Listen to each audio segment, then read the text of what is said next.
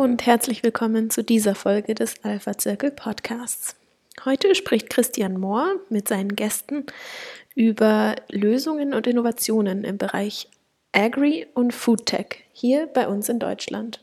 Viel Spaß beim Zuhören.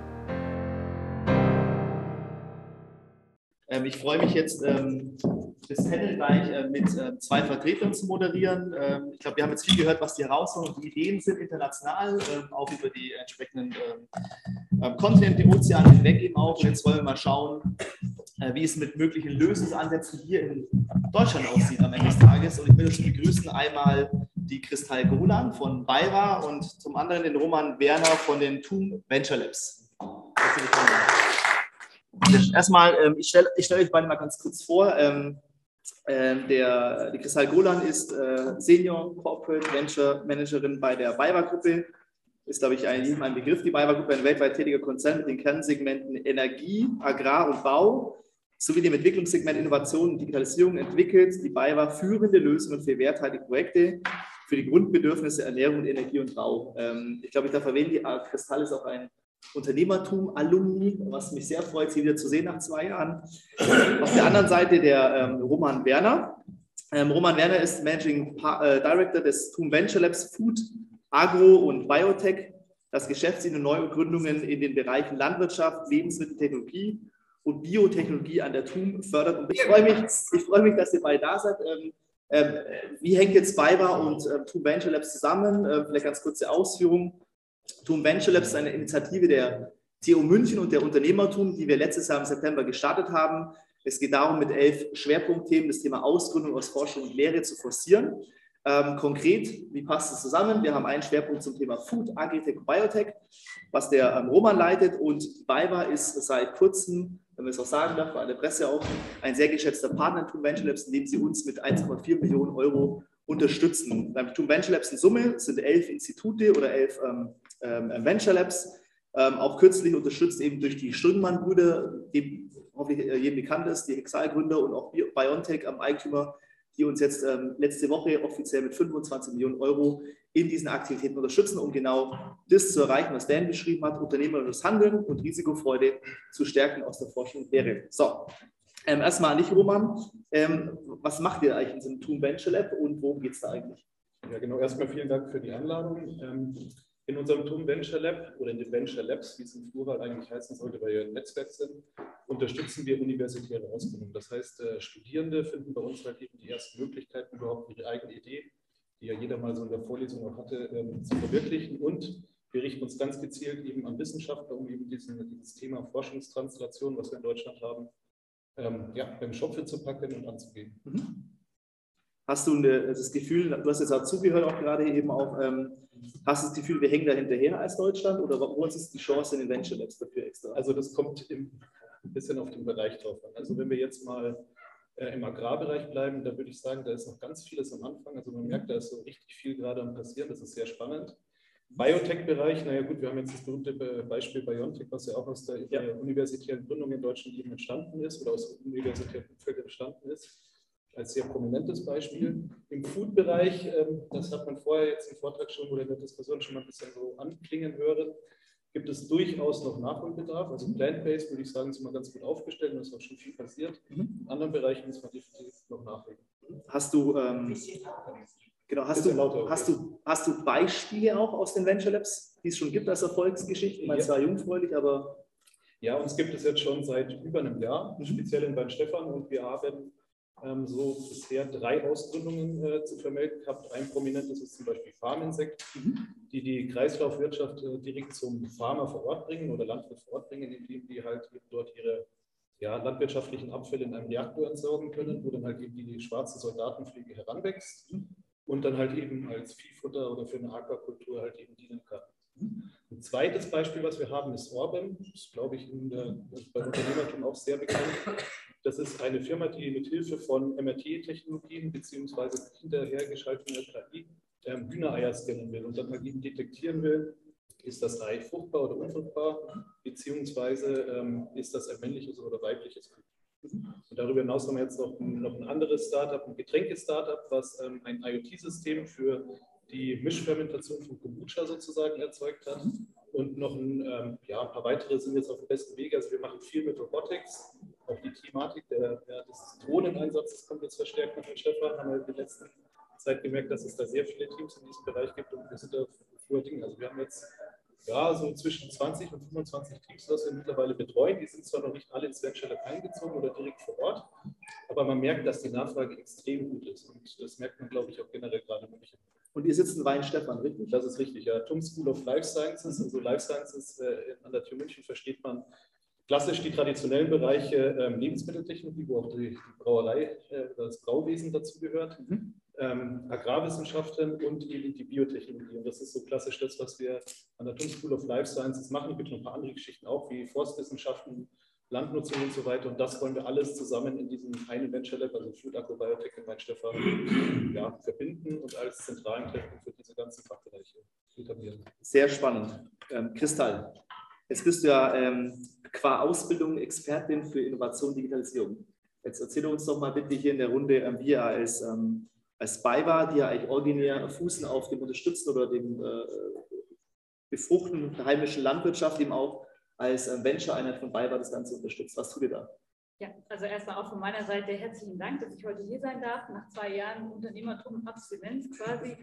Ähm, Finde ich super, dass wir alle mal hier zusammenkommen. Äh, ich habe gehört, Mittelstand ist viel unterwegs, das ist ja der Motor der deutschen Wirtschaft. Wir haben auch viele Familienunternehmen und hoffentlich auch ein paar Landwirte in, die, ähm, in, die, in dieser Veranstaltung. Und das sind alles integrale, wichtige Bestandteile unserer Gesellschaft. Die ähm, Weiber AG, du hast es vorhin gesagt, der ist ähm, aus der Landwirtschaft, als Partner der Landwirtschaft vor fast 100 Jahren entstanden. Wir sind ein äh, traditionelles Handelshaus, was sich in den letzten Jahrzehnten, ein Jahrzehnt hat leider nicht gereicht, zu einem Lösungsanbieter entwickelt hat. Und das tun wir mit mittlerweile 20.000 Mitarbeitern und in diesem Jahr werden wir wahrscheinlich ein bisschen mehr wie, deutlich mehr wie 17 Milliarden Umsatz erwirtschaften, indem wir gesellschaftlich relevante, relevante Segmente bedienen, wie die Landwirtschaft, aber eben nicht mehr nur ausschließlich, sondern auch die klassische Energie, die erneuerbare Energie. Und da hast du mir die Stallvorlage gegeben, weil du hier gesagt hast, wenn die Unternehmertum ihren Motor anschmeißt, dann produziert sie ein Einhorn pro Jahr. Ähm, das können wir nicht behaupten, aber wir haben zumindest mit dabei war er eh einen europäischen führenden Solarenergie-Windprojektierer äh, gegründet und ähm, was auch jetzt eine Beteiligung, eine, eine Beteiligung zu einer Bewertung von deutlich über einer Milliarde erreichen konnte haben wir auch noch Segmente wie die klassische Energie oder eine Baustoffhandel. Mhm. Bei der BayWa Venture, das ist der offene Innovationsansatz der, der BayWa AG, sind wir prinzipiell für alle vier Segmente ansprechbar und auch im Austausch, das tun wir auch. Haben aber vor zwei Jahren, als ich angefangen habe, uns strategisch entschlossen, vor allem den landwirtschaftlichen Sektor zu bedienen, weil wir da ähm, die größten Herausforderungen sehen, aber eben auch die größten Chancen. Ich glaube, also ich habe heute viel über, vielleicht auch viel Kritik über die, die konventionelle Landwirtschaft gehört. Und ich denke, ähm, ein Punkt ist wichtig, wie man drauf schaut. Jede Chance, also jedes Risiko birgt auch eine Chance. Und das Schöne im, im Agrarsektor ist, ich glaube, dass wir in den nächsten zehn Jahren so viel Innovation sehen werden, wie wir in den letzten 100 Jahren nicht gesehen haben, inklusive des Harvard-Bosch äh, äh, synthetische Herstellung von Ammoniak. Also wir leben in einer wahnsinnig spannenden Zeit und es macht eigentlich Spaß für jeden, der irgendwo in der Lebensmittelwertschöpfungskette arbeitet, Teil davon zu sein. Und im Wesentlichen bei Baba Venture haben wir zwei Arme, zwei Bereiche, über die wir sagen, wir versuchen für die Balbe AG Innovationen, äh, neue Technologien im, im, landwirtschaftlichen Sektor voranzutreiben. Das eine ist ähm, Fiber Venture Kollaborationen, das heißt also, wir kollaborieren in diesem offenen Innovationsansatz mit sehr, sehr vielen Startups. Wir sehen, äh, so viele wie die Unternehmertum sehen wir nicht, aber wir sehen auch 1000 Startups im AgTech-Segment pro Jahr und können da pro Jahr ähm, je nach Gemengelage über 30 Pilottests auch mit 20 unterschiedlichen Startups stemmen. Und der zweite Arm ist, wir investieren auch in sehr ausgewählte Innovationen für die Landwirtschaft. Ähm, wir haben keine Fondsstruktur. Also ich habe von schon 70 Millionen gehört, so viel wird es nicht sein. Aber wir erlauben uns dann in Innovationen, von denen wir glauben, dass sie wirklich wichtig sind und die Wahlwerte auch strategisch einen relevanten Beitrag zu leisten kann, auch zu investieren. Mhm. Vielleicht mal eine Frage an euch beide. Ähm, glaubt ihr, also wie glaubt ihr, nachhaltig ist die Landwirtschaft schon heute, beziehungsweise kann sie werden? Vielleicht willst du anfangen, Roman, und dann die Kristall auch aufbauen. Ja, also ich glaube, es ist einiges Potenzial an äh, Nachhaltigkeit schon vorhanden, aber ich denke mal, da geht durchaus mehr. Also wenn man mal sieht, was es für Potenziale noch gibt, also Robotics in die Landwirtschaft bringen oder auch vermehrt auf so Themen wie Digitalisierung auf eine Landwirtschaft zu setzen, ich glaube, da sind noch riesige Potenziale vorhanden, das Ganze noch ein bisschen, ein bisschen ist gut gesagt, noch ein wesentlich weiter zu leiten. Kristall? Also ich, ich habe heute hier viel gehört, zum Beispiel zum Thema Humusaufbau. Ja? Also Humusaufbau ist in der Landwirtschaft ein Riesenthema und ähm, ich möchte fast behaupten, jeder Player vom, von den Agrarchemieherstellern über den äh, über, äh, Landtechnik, über äh, den Agrarhandel beschäftigt sich aktuell mit der Frage, wie man CO2 im Boden speichern kann und wie man Humus aufbauen kann. Also denke ich, dass wir in, in, vielen Bereichen schon viel tun. Man muss aber sagen, äh, manche Dinge brauchen Zeit. Ja? Also selbst Humusaufbau wissenschaftlich fundiert messen zu können, bedarf einer gewissen Versuchsperiode. Das heißt, also, wir müssen dann über mehrere Jahre auch nachweisen, dass wir ähm, Humus im Boden über die und die Initiative wie eine sinnvolle Zwischensaat, wie ähm, ja, wie eine andere Fruchtfolge, wie ein, äh, wir, wir haben Mikroorganismen wie Mykorrhizen, Trichoderma gehört, also wie man jetzt für Nährstoffweizen ähm, weniger Düngemittel ausbringen kann. Das sind alles Maßnahmen, die, die sind im Versuch und es gibt auch innovative Landwirte, die das schon lange betreiben. Aber um sowas dann auch flächendeckend auszurollen, werden wir noch ein bisschen Zeit brauchen. Und ich weiß, dass ähm, viele auf die Landwirtschaft gucken mit dem Auge, wie lange denn noch? Und ihr seid ja hier die großen äh, Emissionsprobleme, ähm, das Problemsegment. Ähm, aber ich finde auch wichtig, da zu sehen, dass ich glaube, die Landwirtschaft an sich und der Landwirt ähm, ist sehr innovativ, wahnsinnig innovativ. Wir haben ähm, viele Bereiche als allererstes industrialisiert. Ja? Und ich denke, dass wir auch so auf einem guten Weg sind und da auch weitermachen werden.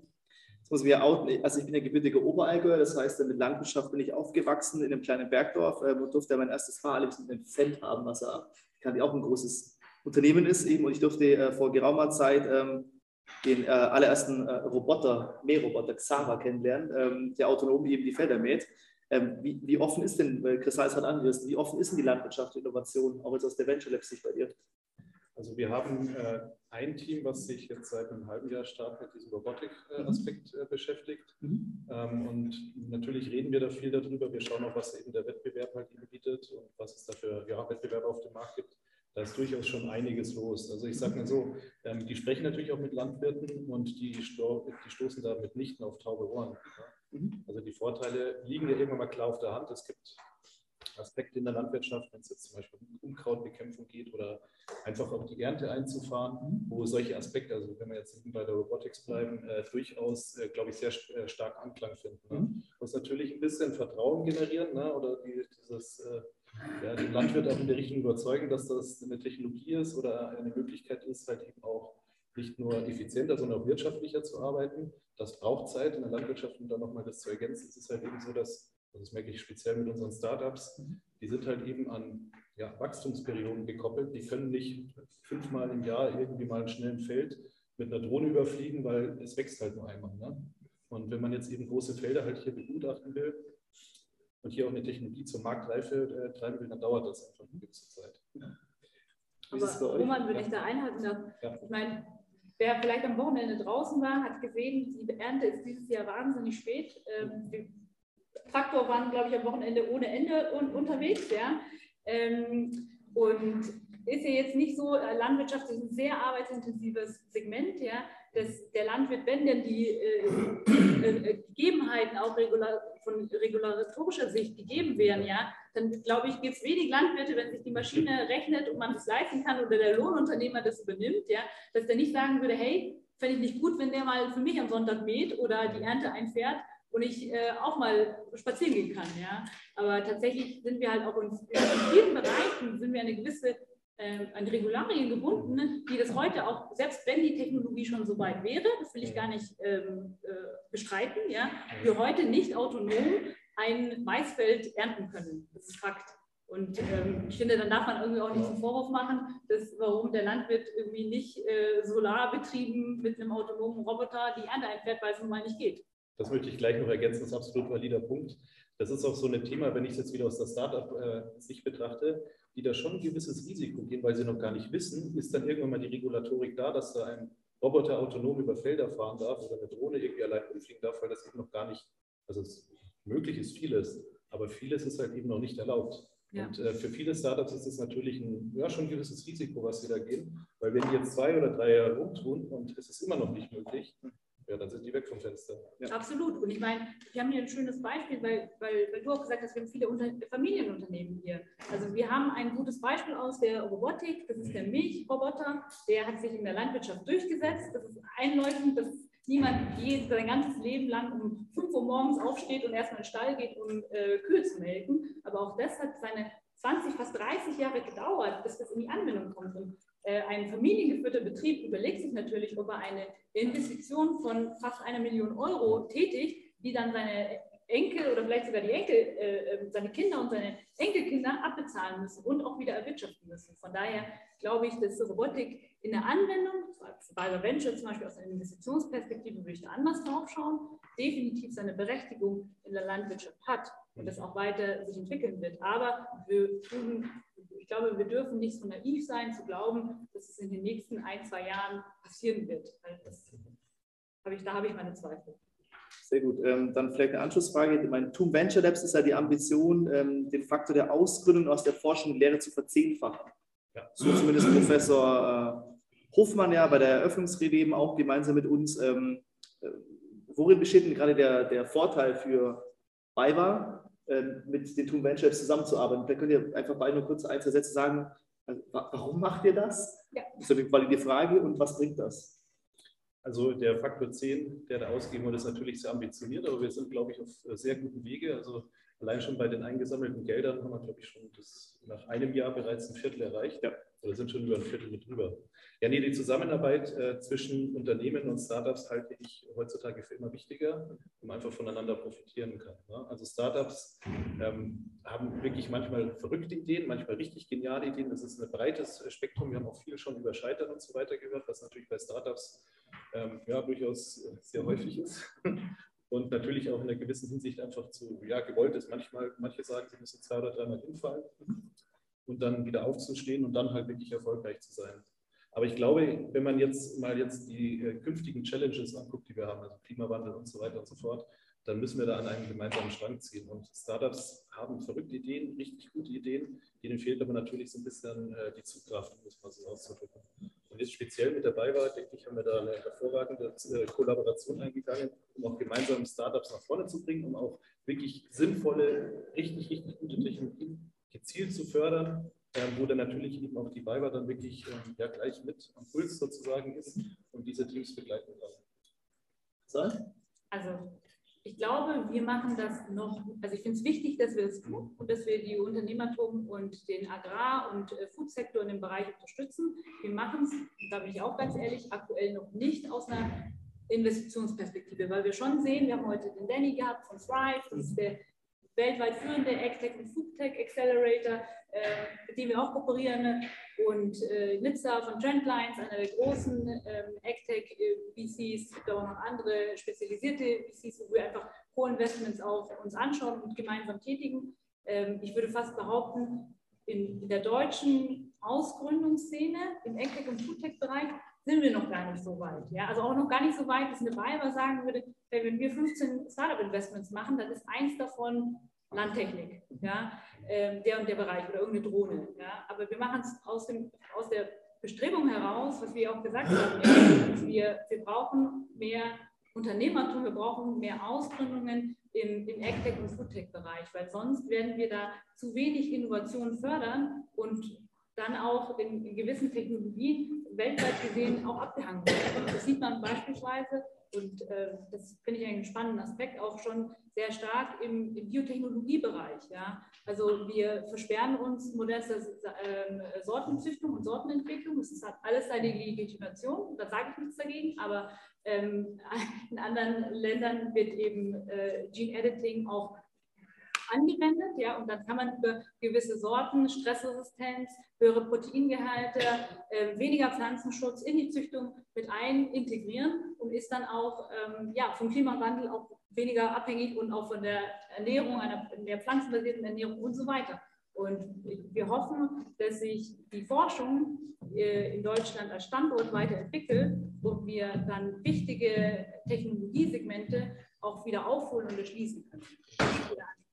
Dann die letzte Frage an euch beide, meine Lieblingsfrage aktuell. Stellt euch vor, ihr werdet äh, in der zukünftigen Bundesregierung der Minister, Ministerin, genau für dieses Thema. Was wäre das Prio 1-Thema, was ihr vorantreibt? Ladies first. Biotechnologie und die Förderung von Biotechnologie, den Standort Biotechnologie Deutschlands im Bereich ähm, alternative Betriebsmittel, Biodüngung, Biostimulantien, ähm, Biopestizide, aber auch ähm, neue Proteinquellen oder neue Proteintechnologien im Bereich fermentationsbasierte Proteine, was wir gehört haben, äh, zellbasiert, für die Wahl wäre jetzt zu weit weg, aber für Deutschland relevant ähm, und auch pflanzenbasierte Proteine und äh, Züchtungsentwicklung. Mhm, super. Ja, da kann ich nicht viel ergänzen. Also die Biotechnologie sehe ich auch ganz weit vorne, weil das auch so ein bisschen aus, ich bin aus der Wissenschaft heraus, der so eins meiner Kernfelder war. Also fermentierte Proteine, das ist äh, ein Thema, was ich wahnsinnig spannend finde und diesen ganzen biotechnologischen Aspekt dazu würde ich auch, also wenn ich jetzt in der Bundesregierung sitzen würde wegen mir, äh, weiß ich nicht, durchaus ähm, viel, viel stärker in den Fokus setzen. Und wir brauchen eine gewisse, ja auch mehr Startup-Freundlichkeit, die wir in Deutschland schon an der einen oder anderen Stelle noch etwas vermissen lassen. Aber ich denke, wir sind auf einem guten Weg. Sehr schön. Äh, Kristall, vielen Dank. Roman, vielen Dank. Wir haben gehört, was man tun muss. Insofern vielen Dank äh, euch beiden und äh,